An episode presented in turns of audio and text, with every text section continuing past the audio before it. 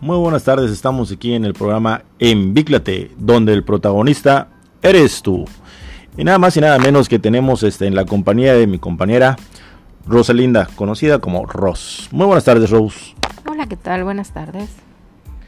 Pues el tema de hoy es las barredoras en la ciclovía, que son vehículos automotrices y crean un peligro en este tipo de situaciones al estar invadiendo la ciclovía por estar acompañando a las diferentes grupetas, llámese de, ruta o de MTV que también se practica en carretera. Cuéntanos un poquito más sobre esta experiencia que tú que has estado también eh, recorriendo la isla y te has percatado de este tipo de situaciones. Bueno, para empezar hay que aclarar que la ciclovía es únicamente para que las bicicletas transiten. Sin embargo, y por desgracia, esto pues deja mucho que desear porque como bien dices, a veces lo invaden las motos o inclusive los mismos vehículos y esto hace que corran peligro los que están practicando ciclismo de cualquier tipo, ya sea de ruta, MTB o simplemente rural. Entonces hay que hacer una exhortación a toda la gente que respete la ciclovía y también hay que aclarar que hay que tener una puntual eh, educación vial.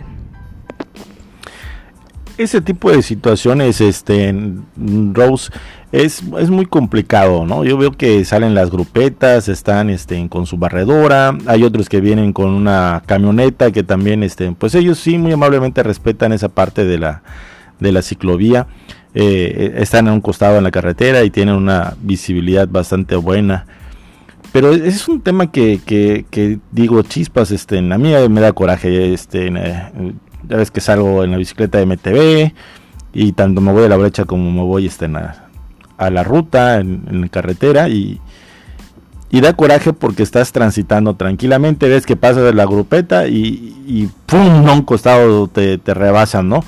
Hecho la mocha también la, el vehículo motorizado, ya sea moto o o a veces este, nos encontramos en que estás manejando eh, en tu bicicleta y de frente te encuentres, ¿cómo se llama?, con algún turista que no leyó la, la señalización o no la entendió. Y desafortunadamente es muy triste ver que está ahí la policía y no hace absolutamente nada. Pero hay que también observar que no hay señalización en la ciclovía. O sea, ya estamos ahorita transitando por ya sea norte, sur, por todos lados de la isla, y efectivamente carece de señalizaciones.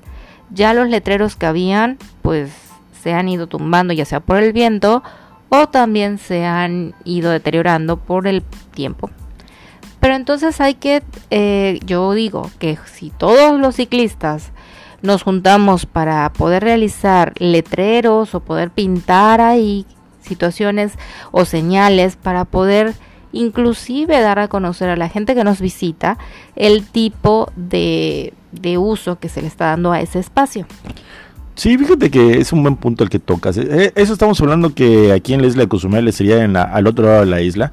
Este, pero si nos vamos en la parte sur, allá es un peligro. Fíjate que las veces que he transitado, este, me da un poco de miedo. Eh, casi no, no, no utilizo esa vía. Porque te encuentras con los taxistas, entonces ahí tienes el peligro de las rentadoras que manejan como loco, eh, porque tienen ellos eh, acceso a la ciclovía, está permitido en, ir, pero no pueden regresar. Y sin embargo te los encuentres regresando. Mm. Los taxistas que les vale también un cacahuate de dos con sal, déjame decirte, este, a mí me han, pasado este, de, chocar en dos ocasiones por los taxistas que te los encuentres de frente, que porque les da mucha flojera salir y hacer el retorno para irse al punto al siguiente punto donde tienen que abordar a la gente, ¿no? De hotel a hotel. Entonces a ellos se les hace más fácil recorrer la ciclovía en sentido contrario. Y desafortunadamente nadie les dice nada porque son los amos y señores de las infracciones, de los accidentes, de muchas cosas. No puedo generalizar, pero la mayoría se ha dado a conocer por ese tipo de, de comportamiento, de no tener este, lo que tú mencionabas, una educación vial, ¿no? Pero bueno, ¿qué te puedo decir? Mira, también hay que reconocer que a veces los ciclistas también nos pasamos de esas señalizaciones. Por ejemplo, me ha tocado ver que aparte está viniendo un grupo de jóvenes y en vez de que hagan un alto, se vuelan el alto. Eh, y esto también provoca accidentes. A mí me ha tocado que de repente estoy pasando y, mal calculan el ciclista y me raya el carro.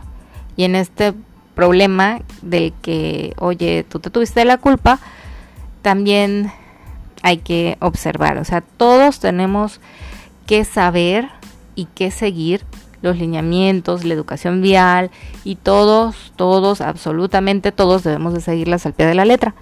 Nadie debe de pasarse de listo al respecto. Definitivamente el ciclista urbano no tiene esa educación tampoco vial. Este, me ha tocado ver a, muchos de que está el alto y se lo vuelan. O si son, este, van a cruzar una avenida, eh, en lugar que se bajen de la bicicleta, se corren al, pedalean al otro camellón, al otro espacio del camellón.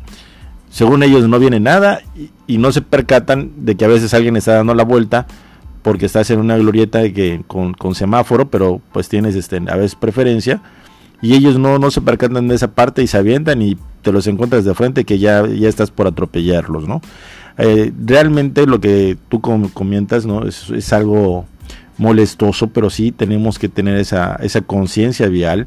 Yo cada rato lo ando promocionando ahí en, la página, ¿no? Eh, de que, oye, este, primero que nada, ah, vislúmbrate, ¿no? O sea, vete, vamos, creo que soy un error como me estoy expresando. Un color que te pueda distinguir porque en la oscuridad, eh, cuando cae la noche, a veces unos andan de negro, no traen luces, pero si traes de perdida un chaleco antirreflejante o traes un color este, llamativo, pues es más fácil que un conductor te pueda ver y no te, no te atropelle. Pero sí hay cada situación que te encuentras con el ciclista urbano que también le falta un poquito de, de cultura, ¿no?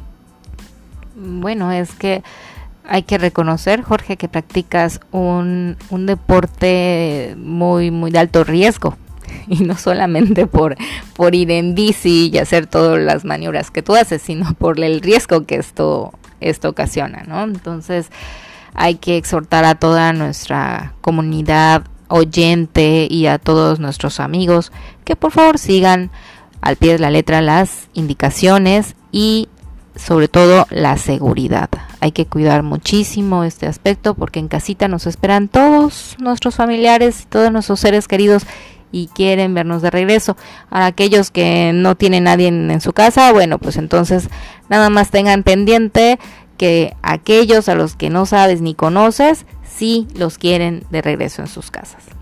Y también el uso del casco, como tú acabas de mencionar, porque también hay muchos ciclistas, tanto urbano como de MTV, como ciclista de ruta, como ciclista amateur, de que salen sin el, sin el casco. Sin luces. Sin luces también, como mencionas. Este, es una... ni se ven es algo peligroso. Eh, yo a veces me pongo a pensar, digo, este, no sé, tienes una bicicleta a veces de, de, de 6 mil pesos, pues creo que sí te puedes comprar, te perdí un par de luces de 300 pesos o, tu casco también de ese mismo precio.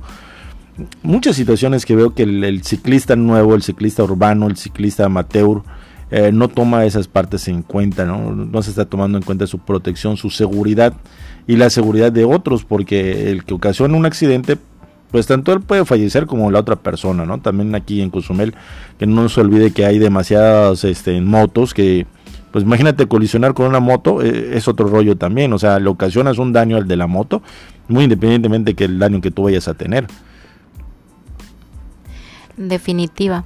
Entonces, es muy importante, pues como repito, todos deben de seguir eh, las indicaciones viales y sobre todo cuidarnos Definitivamente, Rose, eh, hay que cuidarnos, como tú mencionas, ¿no? ¿Algo más que quieras agregar antes de despedir el programa?